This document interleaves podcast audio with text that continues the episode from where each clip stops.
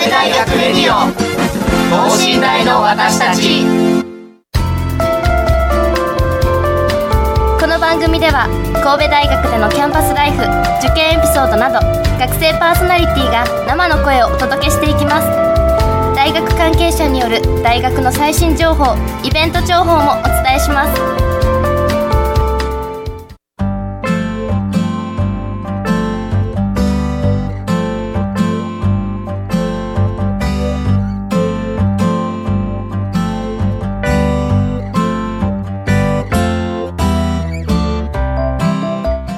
はい皆さんこんばんは、えー、農学部2回生の岩佐隆弘です。そして広報課の樋口です。よろしくお願いします。はいよろしくお願いしますはい先週先々週はですね、えー、ひらめきときめきサイエンスのパート1パート2をお届けいたしました。はいあの小中高生の皆さんに科学の面白さを感じてもらおうというプログラムでしたね。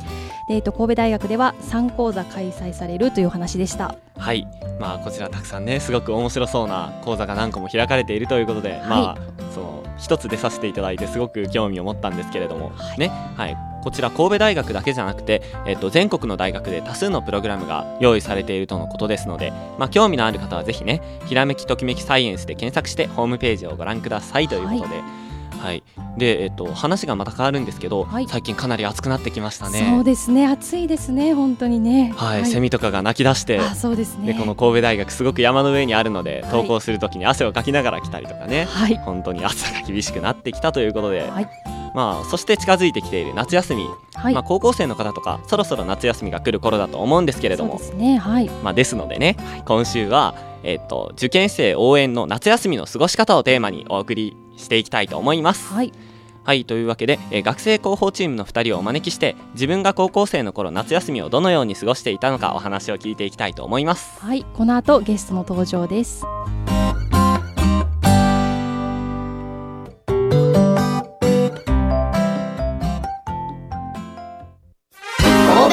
レディオ。等身大の私たち。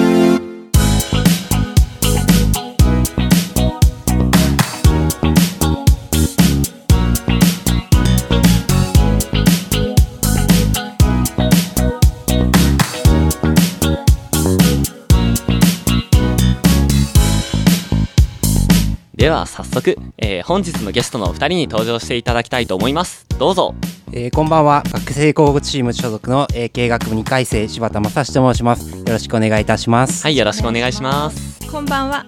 学生広報チーム所属経営学部2回生の三島遥と申します。よろしくお願いします。はいよろしくお願いします。はいというわけですね。えー、っとお二方、えー、っと最近夏が来たということなんですけれどもこの夏の予定とか聞いちゃっていいですか？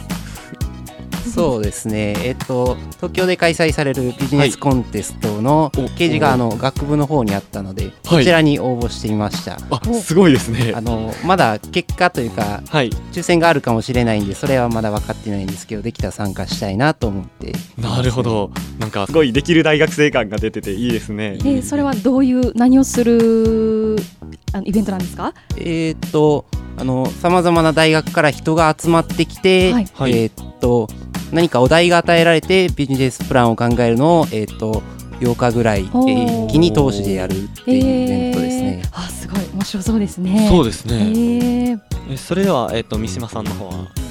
私は真面目な予定ではないんですけど あの京都の宇治市に友達と鵜飼を見に行く予定です、鵜飼い。いいですね。見たことないです。鵜飼、はい、すごいですよねあれ、うん、なんかあの船船に乗って見るんですか？あれは。そうですねそう。そうですね。特にあの夜に明かりとかつきながら鵜飼のやつとかやってる見たことあるんですけどすごい綺麗ですね、うん、それになんというかここっちもこっちでねその大学生あの結構時間がある印象なんで、うん、それを生かした感じのねこのまた優雅な大学生の新たな一面みたいなね。どっちも大学生らしさ出ててすごくいいと思いますね。ね。いいですね。はい。はいえー、で早速なんですけれども、えっと、お二人が神戸大の、えっとまあ、経営学部を志望した理由について聞いてもいいでしょうか？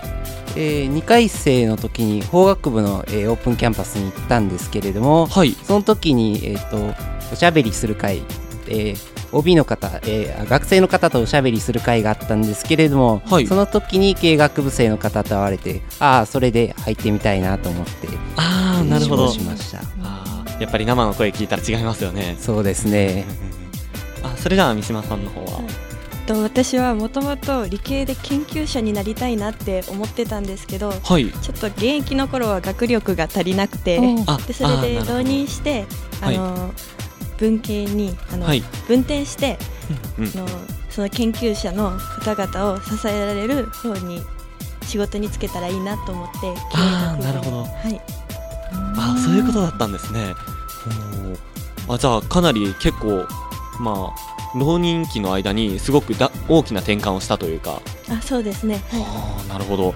まあ本日はねどんどんこういう勉強のねことについても聞いていきたいと思うのでこれからよろしくお願いしますはいというわけなんですけれどもえっとお二人が高校3年生の頃ってえっとまあちょっとぼんやりした質問なんですけどどういうふうに過ごされてましたかね？夏休みということですか？はいまあそうですね。そうですね。学校の講習へ行ったりでも主にやってたのは塾の自習室で勉強するという形が多かったですね。ああなるほど。なんというかいわゆるスタンダードな感じですけど。そうですね。はいまあ塾に通ってというまあそうですね。結構時間ありますしそれに学校のなんていうんですか授業が結構少なくなりますよね。そうですね。はい。夏休みって学校の授業はもう全然補習とかだけになっちゃう感じですか？そうですね。もう自由参加の講習という形になって、えー、基本的には休みなんですけれども、はい、まあ、えー、出たい方だけ出てきて、えー、授業を受けるという形でしたね。えー、そうなんですね。えじゃああの結構好きな講義じゃないな。えっとまあ補習だけ取ってみたいな結構大学に近い印象だったんですかね。そうですね。夏休みの期間はそんな感じでしたね。おなるほど。なんというか うちの学校では結構強制的にあの全部出ろみたいな感じだったので、はい、そこのところ結構学校によって違うんですね。そうですね。なるほどありがとうございます。三島さんどんな感じでした？はい私の高校では、はい、結構夏休みにも授業があって、はい、ご宿題もたくさん出されてセンター試験の過去問とか10年分解いてきてくださいとか、えー、10年分ですか？ね、はい、多いな。はい、それでみんな頑張って取り組んでましたね。はい。あなるほど。あそれではえっと浪人期の夏休みはどうお過ごしになったんですか？えっ、ー、と私浪人を2年してるんですけど、おおなるほど。はい。1年目は予備校に通ってて、はい、もうその時は自習室に缶詰でしたねずっと。ああ、はい、なるほど。それで、はい、はい、2年目は自宅浪人をしていたんですけど、はい、その時は自宅に缶詰でしたね。なるほどね。ずっと缶詰だったまあ場所が変わっただけみたいなね。ね。はい、はいえで、えっと、自宅浪人ということなんですけど、はい、これって結構なんていうんですか自分に僕とか甘くなっちゃうタイプなんで、はい、えっと、結構きつくなかったですか？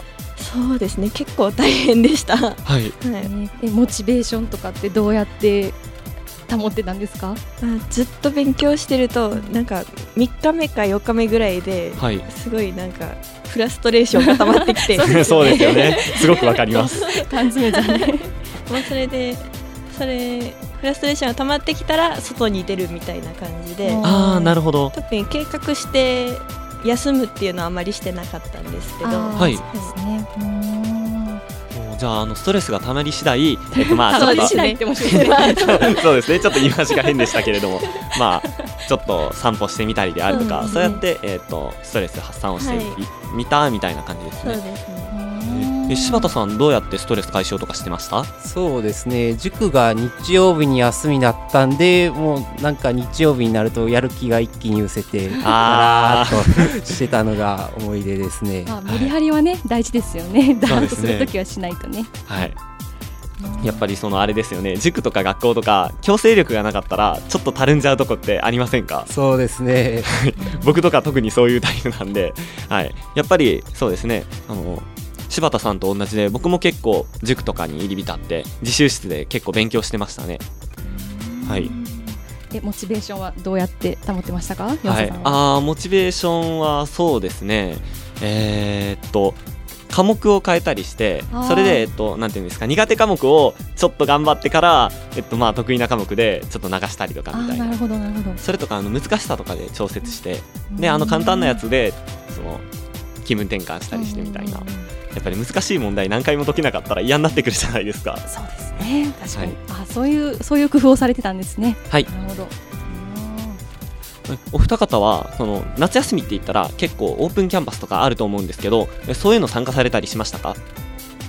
僕は2回生の時に参加しましたね。はい。ああなるほど。3回生の時はほとんど出ず外へはあまり行かなかった感じですかね。そうなんですね。そうですね。なんというか3回生にないやそうですね。3年生になったら結構ちょっとした時間ももったいない気しちゃいますもんね。そうですね。はい。えー、えー、っとオープンキャンパスに行かれたということで、えっと、どどこのオープンキャンパス行かれたんですか？さっきも言ったんですけど神戸大学の法学部の、はい、えー、オープンキャンパスが他の私立大学のオープンキャンパスが、はい、何校か行きましたね、ああなるほど。僕も何校か結構行かせてもらったんでやっぱそういうのってあれですよね。後々の大学選びとか学部選びとかに関わってきますもんね。そうですね。はい。えっ、と三島さんとかオープンキャンパス行かれたりしましたか？はい。高校1年生とか2年生の時にい。くつか参加して、はい、でも受験生になってからは行かなかったですね、はい、みんな早めに行くんですねオープンキャンパスにね、はい、そうですね。え岩瀬さんはどうでした？あはい僕もえっとそうですね高校1年生の時と2年生の時に。おあ両方神戸大学、あえっと神戸大学は2年生の時ですね。おなるほど。はいまあ、そんな感じで、えっとまあ、僕実際農学部に来たんですけどそこの農学部に行かせていただいて、まあ、いろんな面白そうな研究やってるなってことで、まあ、目指させてもらいました、はい、で、えっと、夏休みともなれば、えっとまあ、高校の夏休みですから、えっとまあ、部活も盛りの頃だと思うんですよ、えっと、お二人はなんか部活とかされてましたか？僕は生物部に入っておりました。お生物部ですか？はい。奇遇ですね。僕も生物部入ってたんですよ。そうなんですか。なかなかいないんでね。そうですよね生物部。そんなとこかぶりますか？えでもえっとなんというかちょっと話されますけど、はい、えっと、経営学部なのに生物部入ってたんですか？あ確かに。そうですね。興味があったんで、えっと、はい、ちょっと生物の方をやらせてもらってましたね。へえ結構もともとちっちゃい頃から興味あったとかですかね？いや、えっ、ー、と、ただ、えっ、ー、と、部活の見学会みたいなに行かせてもらった時に、ああ、はい、面白そうだなっていう形で。ああ、なるほど。じゃあ、高校生活も、なんというか、自分の好きな科目というか、まあ、文系のことばかりじゃなくて、まあ、ちょっと理系の方にもいろいろし、ね。そうですね。え、生物部って、夏休みどうしてるんですか、はい、なんか、活動とか増えるんですか？普通の時より。そうですね、えっと、時間がありますので、やっぱり外へのフィールドワークとかに行く機会がありましたね。なるほど。え。フィールドワーク、具体的にどんなことを されましたか？あの公園とか、えーと、緑地公園とかで、はい、えー、昆虫採取をしたりとか。あと遠くの川とかで行って、えーと、はい、魚とか他の水中生物の捕獲をしたりとかそういったことをしました。なるほど。はい。なんかううちの生物部でも全く同じことをやって水質調査とかやったんですごく親近感湧きます。はい、えー、じゃあ三島さんは何か部活とかなされてました？あ部活はやってなかったんですけど、はい、あの学外で行われている活動とかにたまに参加したりとかしてました。あなるほど。えどんな活動ですか？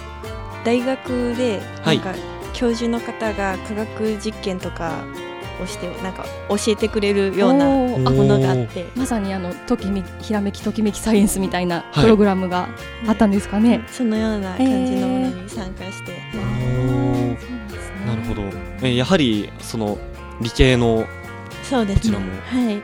あまあ興味があるとさっきもおっしゃってましたもんね、はい、またちょっとそれるんですけど、えっと、将来の夢とかもその変わらず今も理系関連になんていうんですか？関係できるようなというかつながった仕事に就きたいとかいう感じなんですかね？はいそうですね。できれば。はい、なるほど、はい、えそれで取る講義とかもその将来を見据えた感じとかになさってるんですかね？そのような授業も取ってたりしますし、はい、まあでもだほとんどは自分のその時興味を持ったような授業に、はい、そうですね。まあ大学の生活が送れるの今だけですもんね、はい、で、えっと、またこ こちらそれるんですけれども柴田さん将来の夢とかありますか？そうですね。今は金融関係が興味があるなと思っていますね、なるほど。やっぱりその経営に進んでみてで授業を受けているうちにその夢とかっていうのはやっぱり強いものになってきますかね？そうですね。何か面白い、えー、具体例とかが結構聞けますのでそういったところでやっぱり興味がだんだんと増してきますね。あいいですね。やっぱり教授陣もねすごく有名な方神戸大学多いのでそちらの方もとてもいいかもしれないですね。まあ、また夏休みの話に戻るんですけど、えっと、まあ夏休みいっぱい勉強したわけなんですけどその中でも、えっと、夏休みもっとこういうことしておけばよかったなとかいうことってありますかね？夏休みにもっとこういったものをしておけばよかったってことですかねそもそも夏休みどんな勉強あどんなっていうかどういう点を重点的にされたかみたいな話先お聞きしましょうか。あそうですね、はいはい、えっと、結構時間があるんで、はい、いつも学校がある時だとやっぱり国語数学英語が中心になってしまうんですけども、はいはい、ちょっと余裕があるので理科と社会を結構、はい、多めにやったりとか。普段あんまりあのやってない科目をこう基礎からやってるような感じですかね。そうですね。あなるほど。えっとまあえっとひとまず文系ということですけど結構夏休みの時期も理科えっと時間を割いて結構頑張ったんですか？うん理科よりは社会の方がやっぱり多かったですね。ああなるほど、まあ、社会えっと何科目でしたっけ？社会は、えっ結構分量多いですもんね。そうですね。3科目分ぐらいあるので、はい、そうですね。はい。えっとでは三島さんはやはり夏休みどこに重点を置かれましたか？夏休みは時間があるので苦手な単元とかを、はい、はい、よく勉強してました。ああなるほど。え苦手な単元というかえっと大体どんなところとかありますかね？あ数学とかですかね。ああなるほど、数学難しいですよね、授業段階で、はい、あのついていけなかったところとかは週末だけ勉強してもちょっと身につかなかったりするので。ああなんかすごいわかる気がします、授業すごく早いかったりしますもんね、はい、ああいうの。これ予備校に通われてた時は、はい、予備校ってこうの夏休みってどどうなるんですか？普通の時期は予備校の授業があって、夏休みは夏休みも授業があって。あ夏休みないんですか？もしかして。予備校って。そうです。休みという 休みは。休みじゃない。ちょっと特別プログラムにはなるけど、はい、ずっとあるみたいな。そうですね。なるほど、あじゃあもう本当にずっとやってるんですね勉強をね、うん、はいえー、というか予備校こそなんというかすごく難しい問題。数学とかもものすごく難しい問題を解いてる印象があるんですけど、えっと、そういうのの復習とかってどういう感じでやってたんですかね？もう一日中予備校にいたので、はい、授業以外の時は自習室でもうずっと復習とかしてる感じですね。なるほど、はい、えかなり課題とかも多かったんですかね予備校の。それほど多くはなかったんですけど、はい、まあ、自分ができなかったところとかは割と重点的にやりました。なるほど。あで、えー、お二人、えっとまあ、見事合格したわけなんですけれども、えっと、この辺りを重点的にやったからいけたかなみたいな秘訣みたいなありますかね？合格の秘訣というか。秘訣ですか、はい、結構なんか1年生の時とか2年生の時とか特に1年生の方なんですけど結構数学を重点的にやってた覚えがあるので、はい、あなるほど。それで結構良かったのかなと今は思ってますね。そうですね。まあ二次試験とかでも数学かなり配点でかいですもんね。そうですね、うん、あ三島さんは？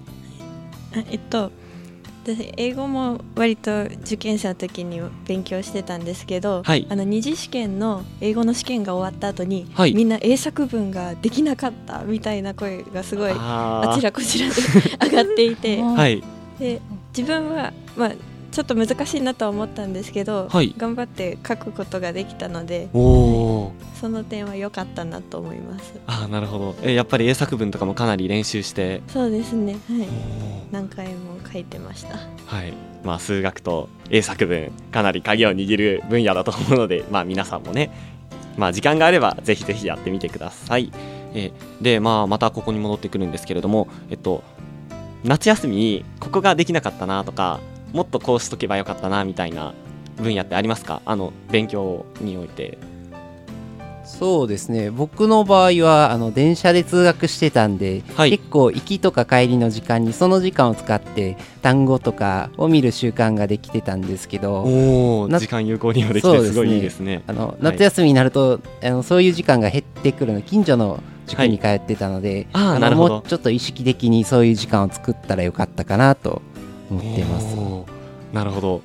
でも裏を返せば逆にそういう時間以外はできてたっていうことなんですごい すごいですね。優秀ですね。すごいですね。いえいえ、はい、え三島さんとかありますか？えっと、高校生の時に、はい、なかなか先生のところに質問しに行ったりということがあまりできなくてああなるほど。ちょっと恥ずかしくていけなくて。そうですね、はい、あれなかなか言えないですもんね、はい、もっと言っておけばよかったなと思いました、はいああなるほど。やっぱり分からないところは分かるまで、はい、そのとことん追求しておいた方がいいという感じですね。そうですね。先生にね聞いたらすぐ分かるっていうこともありますからね。一人でこうね、ね、すごい悩んでたのにあなんだみたいなね。さっさと聞けばよかったみたいな。ことがきっとね、はい、あるかと思います受験生時間の使い方とても大事だと思うのでですね、はい、やっぱりその自分で考えるってことも大事だと思うんですけどやっぱりその他の人に教えてもらってその根本が分かってなかったら意味がないですもんね。その辺。なので、ね、まあ聞くところは聞いてって感じですかね、はい、まあ、神戸大学に、えっと、入学してみて、まあ、今いろいろ、まあ、ビジネスのこととか、えっと、勉強なされているわけなんですけど、えっと、学部自体の雰囲気ってどんな感じですかね？そうですね、はい、自由ですね学部の雰囲気は。自由。え自由というと人がいろんな人がいるとかいろんな勉強ができるとかそういうことですか？そうですね。はい。え変わった人とかもいるんですかね？まあたまには見かけますけど。えなんというか今まで見た中で、えっと、こんな風に変わってるとかまあそのいますかね？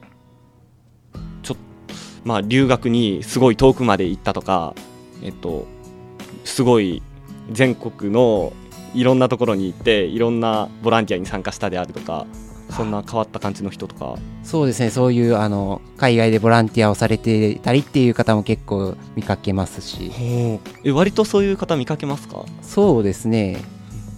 結構英語のクラスで結構そういう方を見かけますね、ああなるほど。まあ英語でもねうちの大学えっとまあアドバンスクラスみたいなとかも用意されてて結構英語教育とかにも力を入れてくれているので、まあ、皆さんぜひぜひ期待して神戸大狙ってみてくださいね。はい、で、えーと、三島さんとかはなんか学部の雰囲気どんな感じに思いますか、うん、確かに自由だとは思いますね。はい、あの学ぶ選択肢が多くてい。ろいろなプログラムがあるので, はい、自分の好きなように学べるところがいいなと思います。はい。あえっと今のところどんなプログラムを受講しようとかあったりしますか？はっきりとは決めてないんですけど、はい、そうですね。経営学を重点に学ぶものとか、はい、会計学の方を重点的に学ぶものとかがあるのでおなるほど、はい、これから選んでいけたらいいなと思います。なるほど。いいですね。やっぱり大学らしくていろんな方向に、えっとまあ、いろんなものから好きなものを選べるっていうこれやっぱ大学の良さですよね。まさに自由って言ってくれてた通りですけど。はい。なるほど。いろいろとありがとうございます。はい。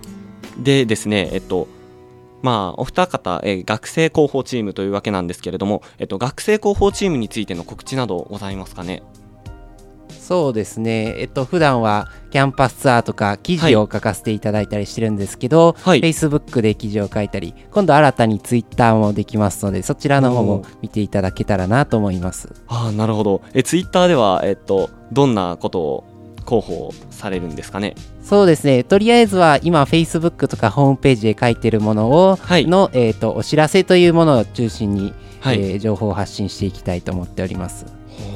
なるほど、まあ、イベントごとにねこういった、えーと、ホームページであるとか Facebook であるとか Twitter であるとかぜひぜひ確認してみてくださいね。はい僕もぜひぜひフォローさせていただきたいと思います。ありがとうございます。はい、えー、そうですね。じゃあえっ、ー、とそろそろお時間が近づいてまいりましたので3人から受験生のメッセージお聞きしていきたいと思います。じゃあ柴田さんからどうぞ。そうですね。最近暑いですので本当に、えー、体調を崩さないように頑張ってもらいたいなと思います。はいありがとうございます、ありがとうございますえっと、暑いのもありますし受験生などで気負わず頑張っていただきたいなと思います。はい、ありがとうございます。います岩佐さんもどうぞ。はい、はい、そうですね。はい、まあさっきまあ言ってくれたように、まあ暑くて結構しんどい時期だとは思うんですけど、まあやっぱりまあそうですね。ある程度頑張ったらその頑張りは大体報われるんで。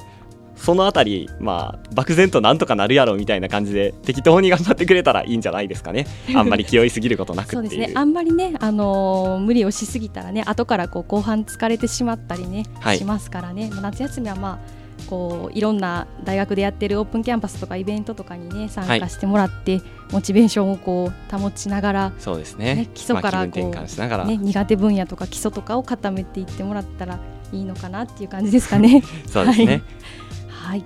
ということで、えー、っとところで岩佐さん、岩佐さんはあのそういえば農学部の学部の雰囲気とかさっき聞かなかったんですけど、はい、ついでに教えてもらってもいいですか、はい、そうですね。農学部でも結構いろんな人がいるんですけど、えっと、そもそも、えっと、農学部がある大学はそんなに多くないんで、えっと、今まで高校で農学部行くって人があんまり多くないって人も結構いると思うんですよ。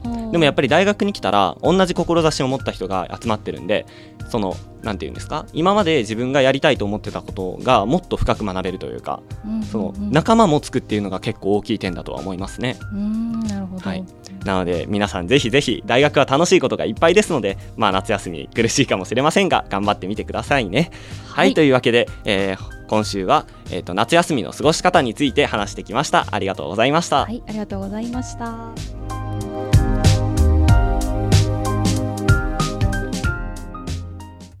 神戸大学レディオ等身大の私たち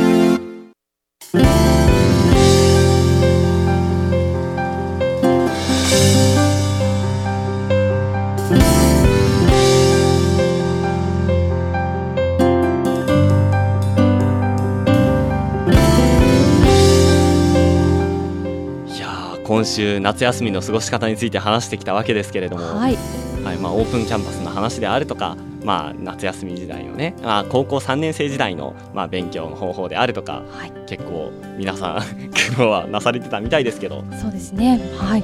もう缶詰だったりね、あの電車通学中も単語覚えてたりとかね、はい、はい、すごいですね。そうですね。はい、でもなんだかんだ言って僕とかはね、その単語帳を覚えたりするのかとかも結構好きだったんで、その隙間時間やってたらなんかちょっとした勉強量でも結構自分やってるっていう自信につながったりするんでね。そうですよね。気がついたらすっごいいっぱい覚えてたりね、はい、するかもしれないですね。